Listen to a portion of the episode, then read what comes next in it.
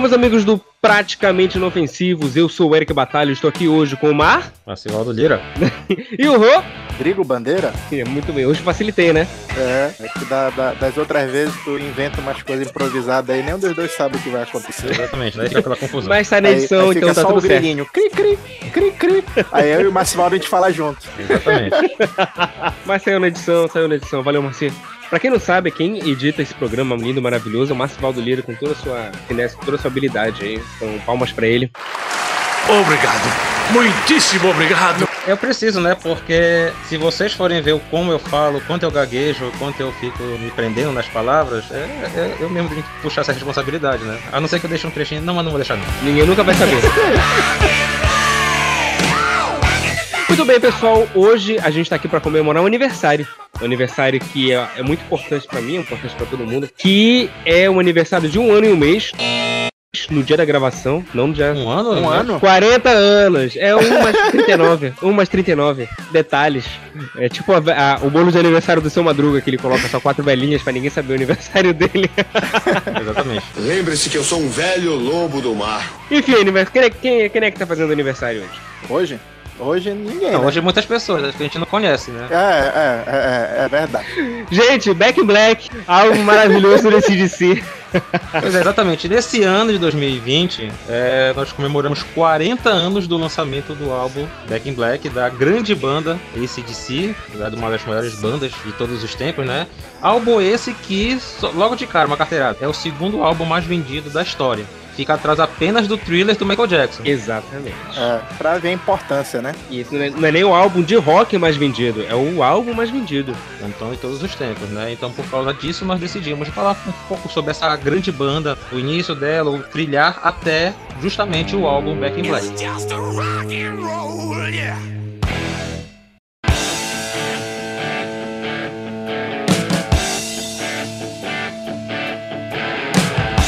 Mas vamos lá. É, sem mais delongas, eu acho que a gente pode começar. Antes de chegar no Back in Black, tem muito chão, tem muita coisa que aconteceu e é uma história muito interessante. E enfim, eu acho que vale a pena a gente contar ela aqui, então vamos focar nisso hoje, antes de falar exatamente do Back in Black. Então bora lá. Tudo começou com três irmãos, né, Rodrigo? Sim, tudo começou com a família Young, né? Isso. A família Young era uma família que de origem escocesa, né? sim, sim. que, por incentivo do governo, em 63 se mudou para Sydney, Austrália, né? E aquela família daquela época que tinha o pai e a mãe, uma penca de filhos, né? Isso. Entre esses filhos aí, existiam alguns filhos que tinham afinidade por música, né? Existia a Margaret, que gostava muito de música, que tinha uma vitrola, e adorava escutar Chuck Berry, Little Richard. Tinha o George Young, que ch- chegou a fazer parte dos Beatles da Austrália, né? Os Easy Beats.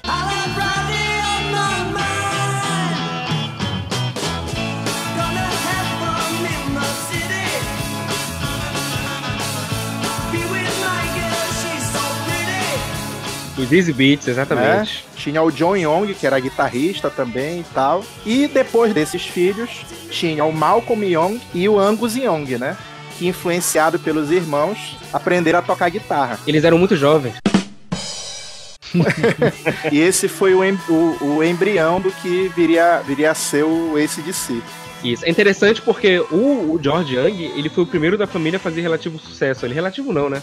É, o sucesso. O Easy Beats era, era a maior banda da, da Austrália, né? E acabou fazendo sucesso nos Estados Unidos e na Europa também. Exatamente, que são os, os dois, né? Grandes epicentros do, do rock and roll. Eram os dois grandes epicentros do rock and roll. E assim, é, eu conheço só uma música deles, aquela Friday on My Mind. E fazendo a pesquisa pra gravar esse podcast, que eu fui saber que o George Young estava envolvido. Porque eu conhecia a banda Easy Beats, eu conhecia a música, essa Friday on My Mind, que tava nas minhas playlists aí já há muito tempo. Mas eu não fazia ideia que o Young fazia parte. Eu nunca fui pesquisar sobre a banda. Aham. Que grata surpresa. Como, como tá tudo, tudo concentrado, né? Tá tudo, tá tudo, tá tudo interligado, tá tudo interligado. Começo ao fim, o fim ao começo. A gente não consegue superar, né? Não, não, não. Imagina se eu tivesse terminado de assistir. Enfim, tem o George Young que ele fez esse sucesso estrondoso aí com o Easy Beats, né? Que era uma, uma banda que, que tinha suas próprias músicas, mas também fazia muitas versões de, de hits famosos ali da década de 60. Uhum. Lembrando que a gente tá falando aqui ainda na década de 60, né? Sim. A o Easy Beats acabou em 69, né? Se eu não me engano. E assim, eu acho que ter um irmão rockstar deve ter algum tipo de impacto na cabeça dos dois moleques, né? Com certeza. Na biografia do, do ACDC, que foi escrita pelo Mick Wall, eles falam lá que devido à tietagem, né, que o George Young sofria, eles olhavam para aquilo, né, as tietes lá e, atrás deles e tal, eles falavam, "É, isso aí deve ser muito legal, isso deve ser muito firme. Não é só eles que achavam isso, não. Eles e todo mundo. Então isso daí influenciou diretamente eles, tanto que o- o- os dois aprenderam a tocar guitarra, né?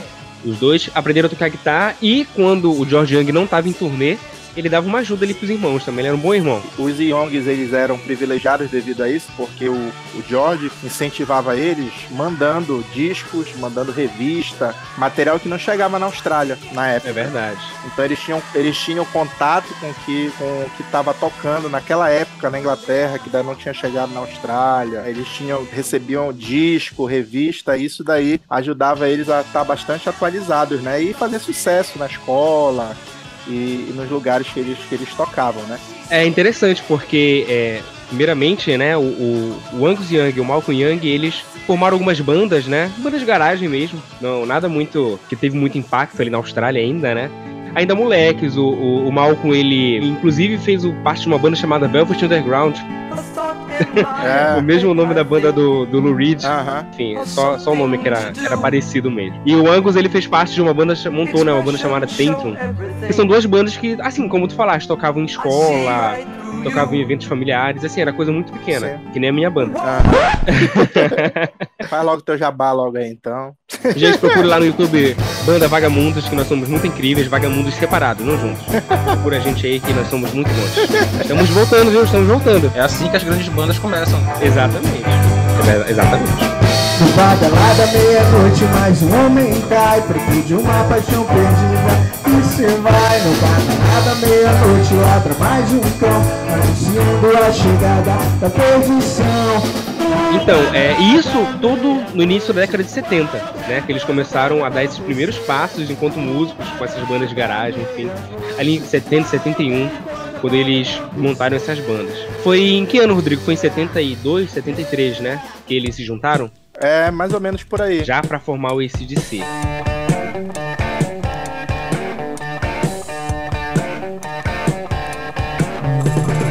Então, aí, em 1973, nasceu o ACDC. Rodrigo, tu tem, eu sei que tu tem umas histórias interessantes sobre a formação da banda. O nome, a- os A- a ícones, pa- né? Então manda pra gente, manda pra gente. Não, assim, quando eles formaram a, a banda, né, reza a lenda que eles tinham que fazer o dar o nome, né, Pra colocar no cartaz onde eles iam tocar, né? E eles não tinham ideia de qual seria o nome. Aí reza a lenda, Reza a lenda que os cangaceiros sempre aparecem quando as forças do capiroto tentam dominar o mundo. Repreende, Jeová! reza a lenda que não sei se foi o Angus, se foi o Malcolm, eles lembraram de uma de uma frasezinha que tinha na máquina de costura da Margaret, que era a CDC, que seria a corrente alternada, a corrente contínua. Como assim não é antes de Cristo, depois de Cristo? Né? Porque isso daí só vai aparecer em 79 devido à capa do disco, né? Mas não vamos adiantar a história. Do disco, né? Isso, a gente chega lá. Pois é, tem essa parada aí da, da corrente alternada e corrente. Contínua se sustenta pelo trovãozinho, se sustenta pelo primeiro nome do disco, que é High Voltage. Fizeram todo um conceito em volta disso, né? E é bom que é um nome fácil de pegar, né? É visualmente muito interessante. ACDC, né? Umas paradas muito, muito interessantes. Não dá pra vocês. É só, só dar uma, uma pesquisada aí pra quem não conhece a banda. Coisa interessante é que ah, nós lemos da ACDC, mas parece que na Austrália é dito de uma outra forma, né? É, o, o inglês australiano ele tem, ele é diferente, ele tem umas pronunciações diferentes mesmo. É, em, todo, em todo mundo, em todo mundo é ACDC, realmente. Só lá que é diferente. Na Austrália, o ACDC é, se pronuncia a cada K. Ah, é? Você, no caso, seria a, a pronúncia dele é K, então fica a cada K. Olha lá.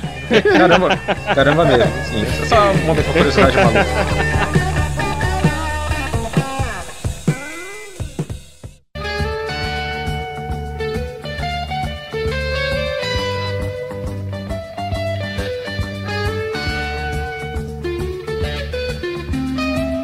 Então, gente, em 1973, os dois irmãos eles se juntaram pra montar uma banda juntos, o Akadaka. Eu vou chamar só de Akadaka de agora em diante.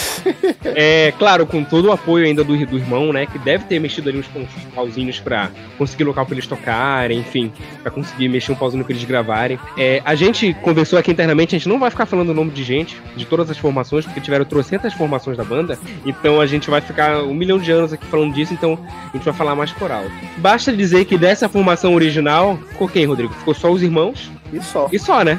E só, né?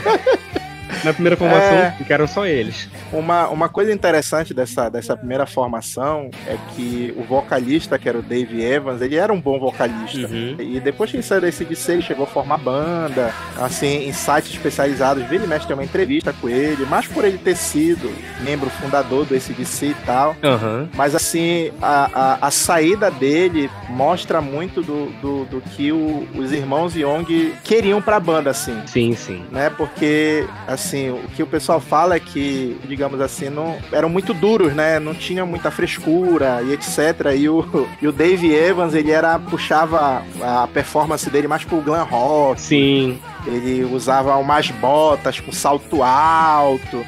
E esse visual incomodava o- os irmãos Young. E existem muitas matérias na internet que falam que o principal motivo deles terem chutado ele era justamente por causa disso, porque eles achavam que o visual dele não combinava com a visão que eles queriam que os outros tivessem do, do ACDC.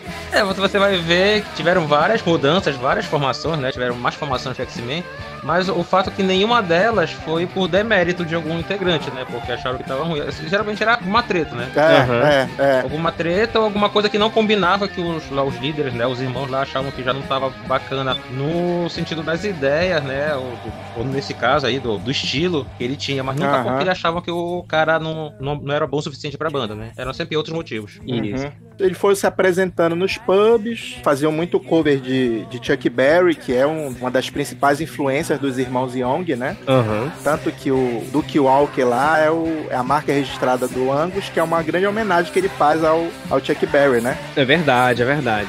E devido a, essa, a esse sucesso que eles fizeram nos pubs, né? Eles conseguiram o primeiro contrato deles com a Albert Production, que era uma produtora lá da Austrália mesmo, né? Isso aí, ainda em seten... aí, 73, 74. É, porque assim, a banda foi formada no final de 73. Aham. Então, é, esse contrato já foi em 74. E logo depois que o contrato foi feito, eles uma, despacharam o baterista e, o, e o Dave Evans.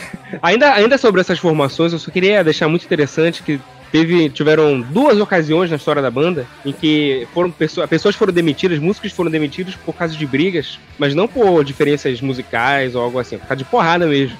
Galera que saía no soco. Tinha, tinha, tinha, assim, tinha membros que entravam aí não ia com a cara, por exemplo, o baterista não ia com a cara do baixista, aí eles acabavam saindo no soco, aí um dos dois saía, ou os dois saíam, ou então o cara era bom músico, mas não se dava bem com os irmãos, aí o cara, o cara vazava, né?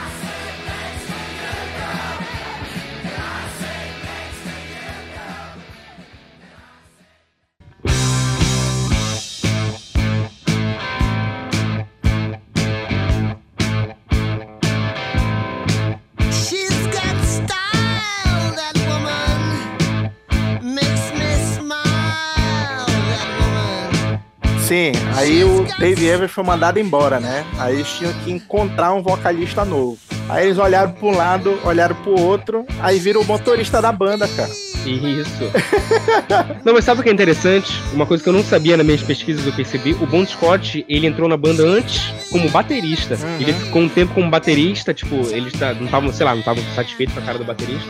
o motorista da banda, o John Scott, falou que sabia tocar bateria, ele entrou como baterista. E depois que o vocalista saiu, ele assumiu o posto, o posto de frontman ali. Uhum. Que pra mim foi uma decisão muito bem acertada. Peraí, ele, ele não tinha nenhuma experiência antes, ele não tinha participado de nenhuma outra banda antes. Tinha, tinha, tinha, Tinha, tinha. tinha. Ele, é, é, assim, o Bon Scott, ele era um grande vocalista, só que ele tinha um problema. Ele era muito inconsequente. Ele já tinha participado de, de outras bandas. Algumas com algum sucesso, inclusive. Isso. E se tu procurar, tem vários vídeos dele na televisão da Austrália, tocando. Só que ele era inconsequente, ele não, ele não respeitava a agenda, então ele furava show, preferia beber, preferia pegar as mulheres do que cumprir com, com a agenda da banda. Pois é. Aí isso daí, ele era muito mais velho do que os irmãos Tanto que quando ele foi aceito como, como vocalista do ACDC, e devido o George Young estar à frente da banda, existem relatos né, que dizem que, que ele, ele prometeu que dessa vez ele ia fazer dar certo, que ele ia tentar respeitar a agenda da banda, porque como ele já tinha uma certa idade, se dessa vez o show business não, não desse certo, ele ia ter que ter uma vida normal. Pois é, né? Como ele, como ele tava sendo, ele tava sendo motorista da banda, pô. Pé do fundo do poço, ele tava queimado. Tanto que, que ele é da geração do George Young, que o George Young conhecia ele, pô. Conhecia ele, conhecia o trabalho dele, mas enfim. Ele tinha um potencial, só faltava ele se organizar e, enfim, assumir esse tipo de responsabilidade. Uhum. Assim, detalhes a detalhes, aos trancos e barrancos, acabou que deu certo. Ele era um cara muito espirituoso, ele era muito expansivo, assim, com relação ao palco, ele tomava conta do palco. A gente percebe isso nos clipes, nos shows. Ele era um frontman nato. Na, naquela coletânea de videoclipes que foi lançado, tem um que a primeira, a primeira vez que eu vi, eu me espoquei de achar graça. Ele tá tipo num show do Faustão, Ah, sim. muito bom. que ele tá vestido de mulher. Ah, eu Isso. acho que eu vi, acho que eu vi trecho. com É, peito, sempre um com cara- uma peruca loura. Pois é, aí se tu ver esse vídeo, tu vai ver o- ele vestido de mulher lá. E ele é o frontman, cara. Ele é o cara que, que assume o, o palco e manda brasa. E, e, e também, né, tem a questão de que quando ele entrou pra banda, apesar do, do George tomar a frente da, da questão da, da, da criação, muita das, muitas letras de música ele, era ele que fazia e tal, mas o Boom teve uma contribuição muito grande com as letras, até mesmo com arranjos. Sim. A, a questão daquela, daquela música lá da Gaita de Fole é que a origem da família do Bon Scott também é escocesa e, ele, e o pai do, do Bon Scott, ele, ele tinha uma banda de gaita de fole e, e o, e o Bon Scott foi obrigado a, a aprender a tocar gaita de fole pra tocar nessa banda do pai dele. E a- essa música do ACDC tem um solo de gaita de fole, né? Tanto que no clipe tem um- uma banda de gaita de fole aqui.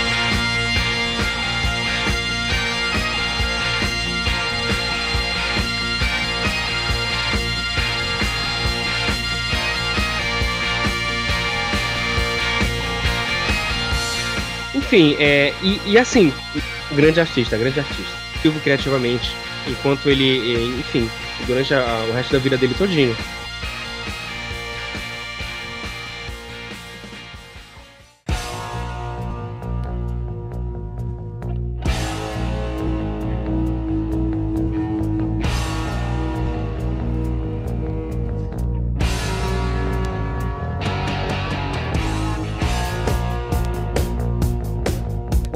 Curiosidade também dessa formação é com relação a alguma coisa que virou o símbolo do ACDC, que é a- o traje do Angus Young. Ah, é verdade. Reza a lenda, né? Rodrigo. e a irmã dele teria sugerido porque ela via sempre ele chegando da escola, né? E ainda com os trajes de colegial lá da escola, pegava a guitarra e Ia tocar. ia tocar. E ela via ele e achava bacana essa coisa dele como colegial tocar guitarra. E ela teria sugerido pra ele que, olha, esse é o visual que tu tem que ter. Tanto que a primeira roupa foi ela que fez, né? Que ela tinha máquina de costura. Justamente a máquina de costura que tinha o ACDC, né? Eu esse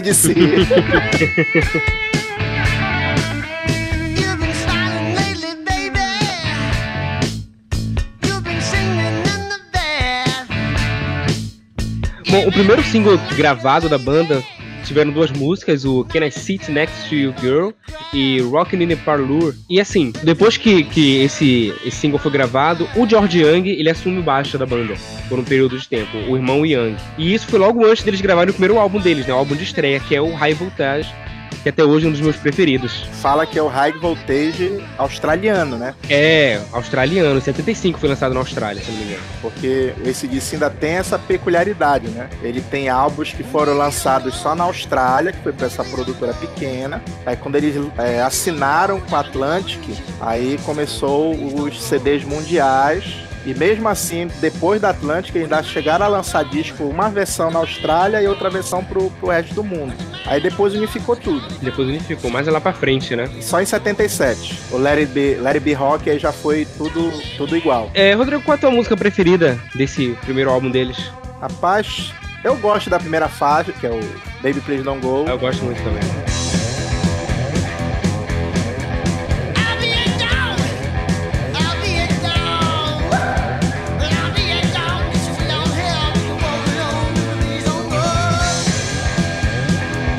Assim, eu, eu ouvi mais a versão norte-americana, que foi lançada em 76. Eu gosto muito da primeira dessa versão, que é aquela, It's a Long Way to the Top, If You Wanna Rock and Roll.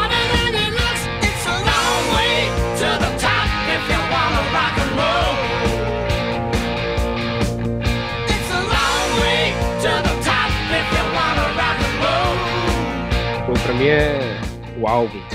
O álbum, ele, ele. A abertura do álbum ele, ele é muito boa com essa música. Tem outras músicas muito boas, tipo Rock and Roll Singer também, que tá presente em quase todos os shows que eles fazem The Jack, TNT, que, pô, é um dos clássicos deles.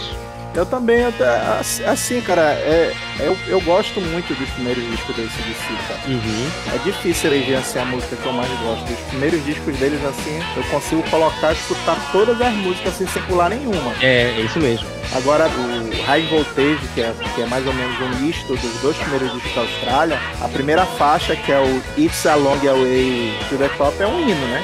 Demais.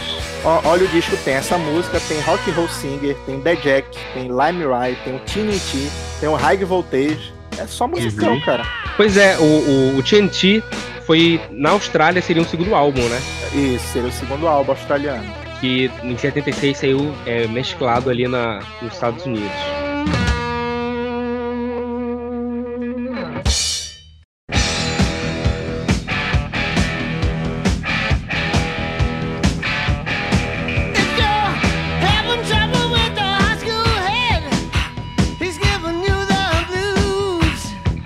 O próximo álbum que eles lançaram foi o. Na Austrália, né? Foi o Dirty Deeds Done Dirt Cheap, que também eu gosto muito. Saiu na Austrália em 76, se eu não me engano. É, aí tem. No, no mesmo ano saiu uma versão pro resto do mundo, mas saiu uma versão exclusiva da Austrália. Já foi pela Atlantic Records já. Já estavam com a bola toda. Isso. E assim, estavam gravando esses álbuns e estavam escalando em sucesso. Enfim, quando eles lançaram o próximo álbum, o Let There Be Rock, que eu acho que é um dos mais famosos dele, Uhum. eles já estavam em turnê, inclusive. Eles já estavam fazendo show fora da Austrália. Sim. Eles já estavam com uma fama considerável. Assim, já eram, não tanto quanto eles teriam no futuro, né? Mas eles já eram considerados rockstars.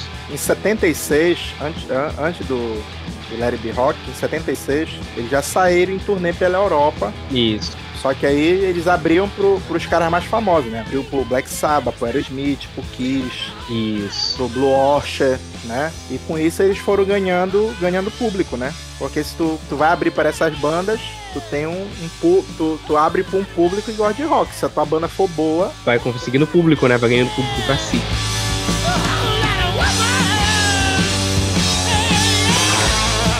Bom, seguindo, né, essa, o caminho natural da banda, por assim dizer, eles lançaram Power Rage em, no- em, em 77, 78, se eu não tô lembrado agora. 78, em maio de 78. Maio de 78 seu Power Rage, que assim, seguia a- aquela mesma fórmula da banda, né? Eles não, não mudaram muita coisa com relação à música deles, eram... CDC, a gente escuta CDC, a gente dá pra reconhecer que é CDC, né? Eles têm uma forma muito particular de tocar. É, aí entra um pequeno detalhe, né? Que era assim, ele já era uma banda grande, foi uma banda de, de rock que saiu lá da Austrália e conquistou, por exemplo, a Europa. Só que faltava eles conquistarem um mercado que era o mercado americano, eles não conseguiam isso. Isso aí o pessoal da, da Atlantic Records chamou eles e falou que eles tinham que fazer alguma coisa. E desde o primeiro disco, quem era o produtor era o irmão deles, né? O George. Ele era muito protecionista com relação ao quê? Não, a- quem são as estrelas do, do, Da banda. do ACDC são meus, são meus irmãos. Aham. Então os irmãos, os irmãos faziam o riff e em cima desses riffs o resto da música era feita. Aí o pessoal da Atlantic pressionou e disse que o próximo disco, se eles quisessem sucesso na América, eles tinham que trocar de produtor. Até porque o George ele não queria mais viajar, né? Eles tinham que ir pra Austrália, produzir o disco, etc e tal. Aham. E, e devido a isso, o George não tinha mais, digamos assim, contato com o que estava sendo feito, com o que o público americano gostava e etc. Então eles tiveram que trocar de produtor. Aí começou um problema. Casos de família, casos de família. Não, não, não foi nem questão de caso de família. É porque a indústria até hoje é assim, né? Ah, é uma banda de rock. Então quem é que vai produzir? Ah, o cara produziu o Jimi Hendrix, o cara produziu o Led Zeppelin, então ele vai acertar produzir o ACDC. Aí chamaram um cara, não esqueci o nome dele agora. Um produtor musical famoso aí. Ele vai, vai transformar o ACDC. Foi só briga, mano. Foi só briga, briga, briga. O cara falava Parou de ser uma banda. Uma banda. familiar. Parou de ser banda de familiar, né? Virou uma empresa, né? Que é o caminho que toda banda de sucesso toma. E foi briga, briga, e chegou no final, eles falaram assim que não tinha como trabalhar com o cara. Era, era mais ou menos assim, o, o cara falava branco, os irmãos falavam preto. Tanto que eles passaram mais de um mês juntos e a única coisa que, que salvou pro disco foi, parece, a introdução de Highway to Hell. Que foi numa fita que salvaram, que tava toda embolada, de tanta briga que teve.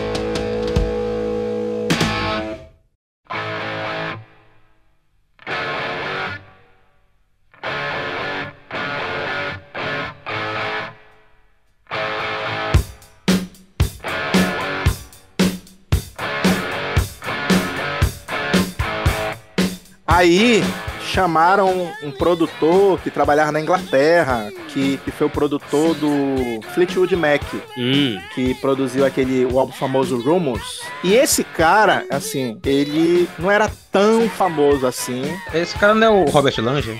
É ele mesmo. É, é ele mesmo. mesmo, é ele mesmo. Só que ele conseguia dialogar com, com os irmãos Young. Sabe aquele cara que, que chegava aí e não dizia assim, olha, tem que fazer assim. Ele chegava e dizia, eu acho melhor de fazer assim. Faz aí pra gente ver como é que fica. aí eles faziam e diziam, é, realmente, é melhor fazer assim. E assim ele foi dobrando os irmãos, porque os irmãos Young sempre foram muito marrentos São até hoje. são até hoje. Então ele conseguiu levar, digamos assim, pelo que eu li, ele conseguiu levar eles na lábia. Bora fazer assim, bora fazer assado. Bora ver se fica bom assim. Ele nunca chegava de carrão de cena, olha, melhor fazer assim. Ele chegava, bora tentar fazer assim. Uhum. Tanto que o solo de Highway to Hell, é, pelo menos é o que tá na biografia da banda, assim, como é, que- como é que o, o Angus gravava antes? Ele pegava quatro amplificadores no estúdio, plugava e ficava que nem um doido lá tocando. Aí ele chegou Com o microfone ligado. com o microfone ligado e tal, pirando lá. Aí esse produtor chegou com ele e disse assim: olha, bora tentar fazer assim. Pega um amplificador, senta, tu vai tocando e eu vou, eu vou tentar te dizer o que é que tu tens que fazer. Aí ele olhou assim, bora só ver como é que faz. Aí eles foram fazendo e o cara dizia, olha, vai pra cá, pra cá, pra... E assim nasceu o solo de Highway to Hell. Caramba, olha, a gente- a gente deve muito a esse cara.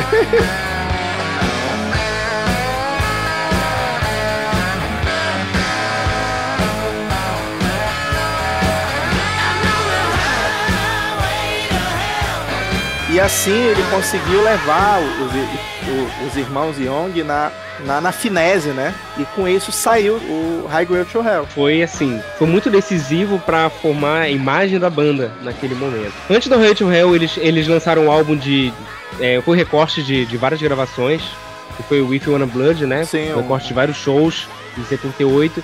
E em 79 saiu Highway to Hell, que era o título, na verdade, ele é uma sátira, né? Não sei se é outra lenda é isso, mas é uma sátira a uma música do Led Zeppelin, o Stairway to Heaven. There's a lady who's sure all that glitters is gold, and she's buying the stairway to heaven.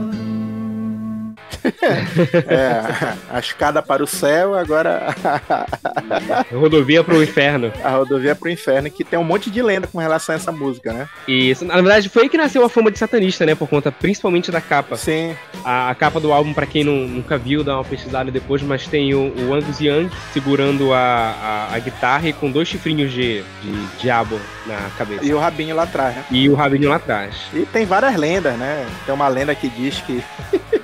é muito engraçada. Engra... Engraçada não, né? É engraçada assim da, da, da questão da lenda, né?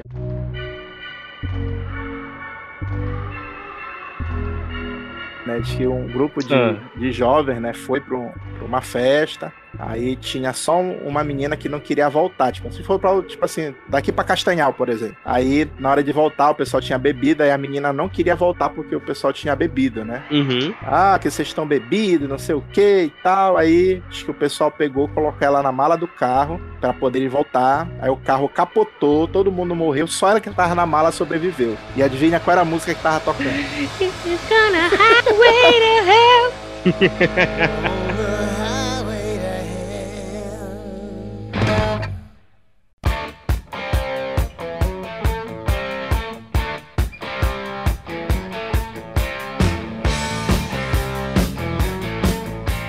Depois do lançamento do Highway to Hell, Eles conseguiram conquistar o mercado americano. finalmente, né? finalmente se tornaram um, um real sucesso internacional, né? Foi um momento de auge da banda, mas também foi um momento de uma grande perda Sim. pra banda, porque foi o último, último álbum que o Bon Scott gravou. É, ele terminou a turnê, né, do disco e logo depois do final da turnê ele chegou a falecer, né? Enfim, né? Foi uma, uma parada. É uma das grandes lendas, né? Da, da banda. Que, enfim, foi uma das coisas que foram utilizadas pra reafirmar, né? Que era uma banda satanista, que tinha feito pacto, enfim. E a forma como ele morreu, na verdade, nunca foi muito esclarecida. Oficialmente foram causas naturais. O atestado de óbito diz que foi por causas naturais, mas assim, recentemente, acho que em 2007, teve um, um biógrafo que escreveu um livro só sobre o Bon Scott, que ele fala no livro dele que foi overdose de heroína. Ele foi achado morto no, no carro de um amigo, né? Foi algo assim. Isso, é, assim, na, na noite anterior à morte dele, fazendo um retrospecto, né?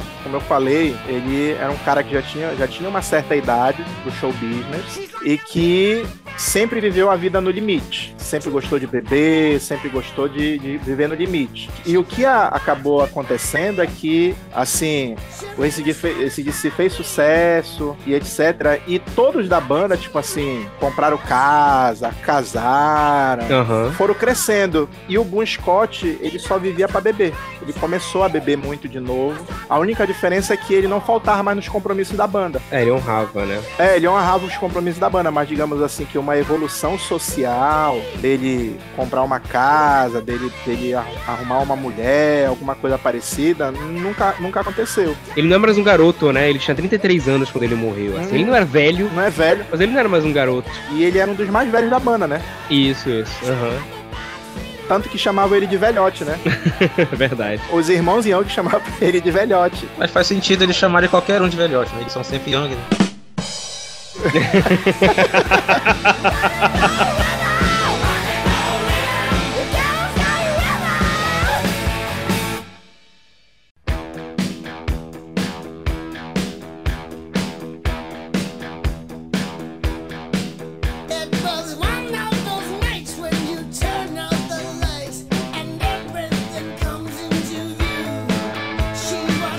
tem a história, né, de que quando antes de lançar o Highway to Hell, conseguiram superar a crise do empresário, acharam outro empresário, etc. Aí quando foram lançar o disco, o pessoal da Atlantic não queria lançar por causa do nome.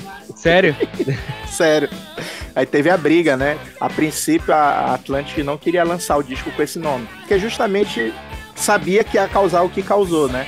E o mercado de música aprendeu que isso faz muito bem. Uma polêmica sempre ajuda. Pois é. Sim, mas era uma outra época. Tem, tem a questão toda do, do dono da Atlantic, que, que ele opinava muito. Era, a Atlantic era meio parecido com, com o SBT, sabe? Ah, nossa. O dono fundador lá era ele que escutava, era ele que decidia as coisas, entendeu? E tanto que tem a lenda do Cream e do Led Zeppelin, né?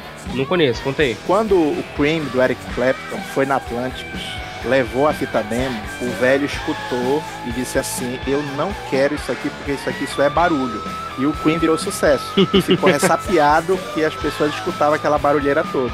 Aí quando levaram a fita demo do Led Zeppelin, ele não gostou, só que ele achou o som parecido com o do Cream. Nossa. E falou que dessa vez ele não ia perder a oportunidade. Aprendeu, né? E assim ele deu um contrato em branco pro empresário Led Zeppelin colocar todas, todas as cláusulas que ele quisesse lá. Foi assim que o Led Zeppelin mudou a forma da- das bandas ganharem dinheiro na indústria fonográfica. Ah, mas o Peter Grant ele é muito bom. Enfim, esse é outro programa. Sim. Procure lá no canal do Praticamente Novotivos no YouTube.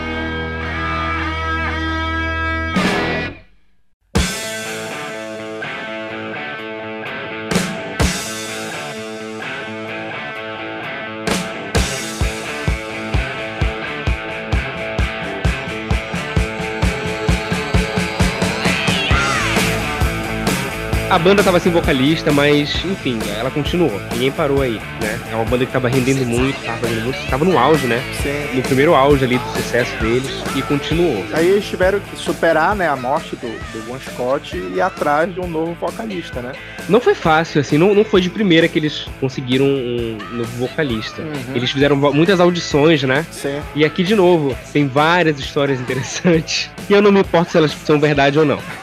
Sobre a- a chegada do, do, do novo vocalista chamado Brian Johnson, que é o vocalista que atuou até pouco tempo atrás no ACDC. Vamos lá, Rodrigo, fala pra gente como é que o Brian Johnson entrou na banda. Assim, primeiro tem a história de que há um tempo atrás o próprio Bon Scott tinha falado do Brian Johnson, do ACDC, né? Que ele tinha ido num show da banda do Brian Johnson, esqueci o nome da banda que era. George, né? É, The Georges, né? Tinha impressionado como ainda, existiam vocalistas que mantinham o espírito do rock antigo, que a- o jeito dele cantar lembrava muito o Little Richard né, a energia, a vibração e etc. E quando começaram a, a ir atrás de vocalistas, né, apareceu na lista dos possíveis vocalistas o, o nome do Brian Johnson e, o- e os irmãos Young chegaram a lembrar desse comentário que o, que o Bon Scott fez. Só que assim, eles foram fazendo as audições e tal, e até que chegou o dia que o, que o Brian Johnson foi fazer a audição. E de reza a lenda, né? Que quando ele pegou o, microfone, tirou do pedestal e, enrolou, a primeira coisa que os irmãos Young foram lembraram que era mais ou menos daquele jeito que o Bon Scott segurava o microfone. E reza a lenda que foi a primeira vez desde a morte do Bon Scott que eles sorriram quando eles escutaram ele cantar. Até porque ele, ele escolheu uma música assim do lado, lado, lado D do ACDC pra cantar. que nem eles lembravam direito como é que tocava a música. Ah, legal, eu conhecia o trabalho da, da banda. E eles ainda tinham, assim, tipo assim, ainda tinham. Aí eles tocaram, tocaram blues e, e etc. E ainda tinha mais, assim, uns cinco dias de audição. Mas reza as lendas que daquele dia os, os dois irmãos Young falou que eles só iam cumprir tabela que a vaga já era do Brian Jones. Caramba. E daí eles começaram a trabalhar no, no Back in Black. Pô, acho, eu acho interessante falar que o Bon Scott, antes de morrer, ele tinha escrito pelo menos umas 15 músicas. Na- nas biografias que eu dei uma olhada, ele disse que ele tinha escrito 15 músicas antes de morrer, mas a banda preferiu não utilizar nenhuma delas, porque eles achavam que não, não seria legal que outra pessoa cantasse as composições do Bon Scott. Não sei se procede, mas enfim. E- existe muita discussão, né? Aham, muita discussão com relação a essas coisas. Porque a, a banda fala isso, mas tem gente que diz que todas as músicas são do Bon Scott, mas não foram creditadas a ele. Isso. né? existe muita discussão no, no, no mainstream com relação a isso daí. É, é, o, é o tipo de coisa que eu acho que a gente nunca vai saber de verdade. Sim, sim. Se até agora os biógrafos não conseguiram arrancar as coisas, agora que não vão conseguir ver, tá todo mundo meio velho. Mas enfim, Back in Black, eu acho que foi um dos maiores lançamentos, né? Um dos maiores sucessos da banda de todos os tempos. 1980, né? 25 de julho de 1980. Olha, exatamente 40 anos atrás e um mês. Do dia que a gente tá A gravando. partir do dia dessa gravação. E na época foi o disco de heavy metal considerado, né, oficialmente o disco de heavy metal mais vendido do mundo naquele ano. Assim, o Back in Black foi o primeiro álbum do, do ACDC que eu escutei há muito tempo atrás no MP3 que eu tinha, que o Rodrigo, esse que, que tá falando aqui com a gente nesse momento, colocou nesse MP3 sem falar nada. Ele só colocou lá o álbum. Eu cheguei em casa para escutar as músicas. Tem que ser pego de surpresa. Exatamente. Eu cheguei em casa, fui, me preparei pra dormir, o meu ritual nessa época, até hoje. O ritual é quando eu vou pra dormir, eu coloco uma música pra escutar, pra dar uma relaxada. Tava escutando as minhas músicas ali, quase pegando no sono. Eu escuto uma porra dos sinos.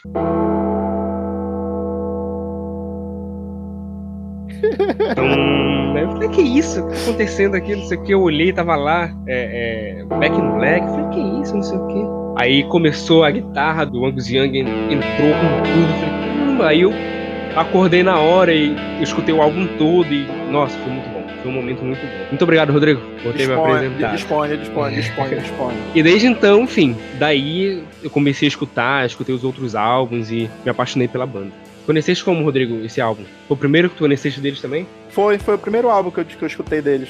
Foi assim, foi é, cavucando, né? Aham. É, eu sempre gosto de, de pesquisar, né? E escutando música, e cheguei a, a- a- cheguei ao ACDC. O primeiro disco que eu escutei foi o, o Back in Black. Que se tu for, né? Ah, eu quero escutar ACDC. Tu falou, qual é o melhor álbum do ACDC? Vai ser Back in Black, né? É verdade. Apesar de ser muito discutível, né? É, não é o meu preferido hoje em dia, não é mais o meu preferido hoje em dia. Sim, mas a- acho que boa parte das pessoas, talvez nem tanto hoje, né? Mas devido Ao sucesso, né? Homem de Ferro, né? Ah, tem isso, né? Esse negócio todo que, que a gente tem hoje, mas há um tempo atrás, acho que de 2000 para trás, acho que a pessoa que nunca tinha escutado esse DC, o primeiro, o pro- provável primeiro álbum que a pessoa escutar seria o Back in Black. Só um, um parêntese muito rápido aqui. O Dirty Deed Done the Chip, que foi um álbum que foi lançado lá atrás na Austrália, saiu um ano depois do Black in Black. E como esse DC tava em alta por causa do Back in Black, esse, esse álbum vendeu mais que o Back in Black nos Estados Unidos. Ah, foi? É muito interessante, foi por conta do sucesso do Back in Black. do- E tu, Marci, Oi. Quando foi que tu conheceste a banda, o Back in Black? Olha, na verdade eu não ouvi ainda até agora. Não, mentira. Poxa, eu já ia falar que tu era o herege de novo. ia ser a terceira vez e ia pedir a música no Fantástico. Exatamente, né? Eu pedi Back in Black. Eu finalmente ouvi. é, é bom, na verdade eu, ouvi- eu não tinha ainda o costume de ouvir o álbum inteiro. Eu peguei pra ouvir de uma vez só esse fim de semana, justamente porque vergonha não ter ouvido. Mas eu já conhecia e gostava bastante. Tanto Back in Black, Hells Bells, o Shoot to Thrill e Shook Me All Night Long. Tem um clipe muito bacana essa música. É, muito legal. Ou seja, um ou outro eu não fazia ideia de que álbum era, né? Eu simplesmente Gostava, gostava das músicas, mas não sabia que todas elas estavam no mesmo disco. Exatamente, né? Não, eu, eu tô- sendo maior, ah, praticamente a orelha desse, desse programa, porque eu não tenho esse empenho tanto de descobrir, de pesquisar tal, com relação a músicas e álbuns e bandas tal, como os meus amigos aqui. Eu pego uma banda, gosto muito de uma música aqui, música ali, e não sabia de que álbum era, se era desse, se era daquele. E agora, vendo a playlist deles, eu descobri que eu acho que a maioria dos que eu gostava era realmente do Back in Black.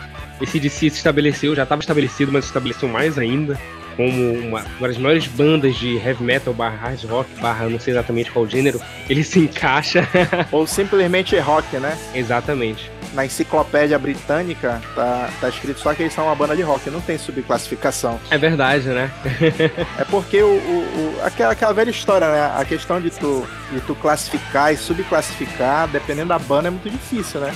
É verdade. É uma banda de rock. E daí em diante é um álbum por ano. Rapaz, na verdade, assim, a, a carreira deles aqui, ó, por exemplo. 75, 76, 77, 78, 79, eles- desde que eles começaram, é um álbum por ano. É verdade, né? Às vezes até, a- até mais de um por ano. Mas assim, eu posso ser meio impopular com o que eu vou falar agora, não sei se vocês concordam comigo. Esse DC chegou um momento que saturou um pouco ali, fórmula. Tem alguns álbuns que eu escuto uma música ou duas, assim, só. É, a- Ali do final da década de 80, no início da década de 90. É, cara, assim, ó, for ver aqui, aí tu vem da, da origem até 1980, né, que é o Back in Black. Aí tu vai ver o- os outros álbuns assim, se tiver um, um hit só, aí eles têm um hiato, que é de 95, aí eles lançam outro em 2000, e depois eles vão lançar outro em 2008, que é o Black Ice. O Black Ice é um álbum muito bom, eu gosto muito. É só ver a, a playlist que eles tocam nos shows. É, então, assim, a gente sempre fala, né, que a, criatividade ela precisa de tempo, né? né? Então, se, o- se o artista não respirar pra, pra ter outras inspirações, assim, vai no, vai no piloto automático, né? E, e ainda, tem, ainda tem o outro detalhe, né? Quando a banda fica muito famosa, existem determinadas coisas que os fãs esperam, então tem, tem, determinadas coisas que a banda tem que fazer. É E verdade. por aí vai. Pra quem quer ver como isso é, assiste aquele filme Rockstar. Ah, é muito bom. E- É, e sem contar também que no logo no começo, né, aquela coisa do álbum australiano e americano, né, eles lançavam também um álbum por ano lá e depois pegavam as melhores músicas e lançavam o americano, né. Então tinha, tinha, tinha aquela coisa de- do ritmo de mais juntar aquelas melhores músicas e, e aí ter um álbum que era o conhecido, que era, conhecido no outro continente, né. É verdade. Ou também tem a teoria de que realmente as músicas do Back in Black eram do Bon Scott e depois que lançaram não tiveram mais. Nunca saberemos. Mas se foi lá na ferida, espremeu Né? a costela.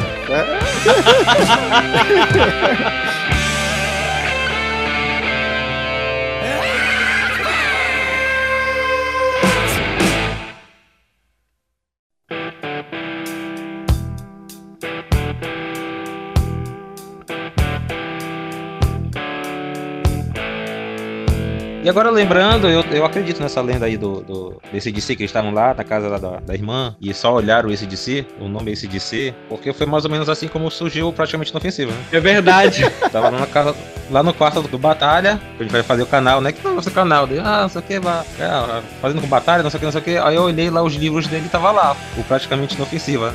E aí surgiu, aí eu olhei pra eles e falou praticamente inofensivos. Caramba, quase, quase E aí 12 ele anos falou, atrás. "Ah, É isso mesmo. E aí então, todo mundo concordou, pronto. Nasceu aí o nome do nosso grupo. Bom, meus amigos, muito obrigado. Esse foi mais um Papo Inofensivo, o podcast do Praticamente Inofensivo. Eu sou o Eric Batalha e eu agradeço muito, muito, muito, muito ao Macivaldo Lira e ao Rodrigo Bandeira por estarem aqui. E, Rodrigo, dá os recados pra galera aí.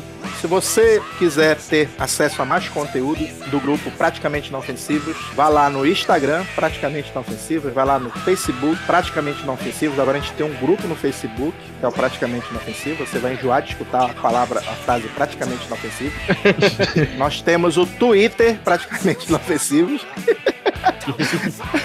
Esse podcast ele vai estar hospedado principalmente em duas plataformas, que é a plataforma do a plataforma do Spotify. Google Podcasts. E além, lógico, no nosso canal, né? No YouTube, praticamente inofensivos, né? Você vai ver diversos vídeos sobre diversos temas e encontra lá. E não esqueça, né, que agora o grupo Praticamente Inofensivos tem uma parceria com a Amazon. Então, se você entrar lá no, no nosso, no nosso grupo do, do Facebook, a gente fica postando as principais promoções do Amazon. E você vai comprar de qualquer jeito. Se comprar pelo nosso link, você nos ajuda a ter mais recursos para produzir mais conteúdo interessante como esse. Então, contamos com a, a sua ajuda. Então, galera, muito obrigado. Espero que vocês tenham curtido. Então, até a próxima aqui no Papo Inofensivo. Muito, muito, muito, muito obrigado. Um abraço, pessoal. Falou, pessoal. Até mais. Abraço, pessoal. Boa noite. Ou até a próxima.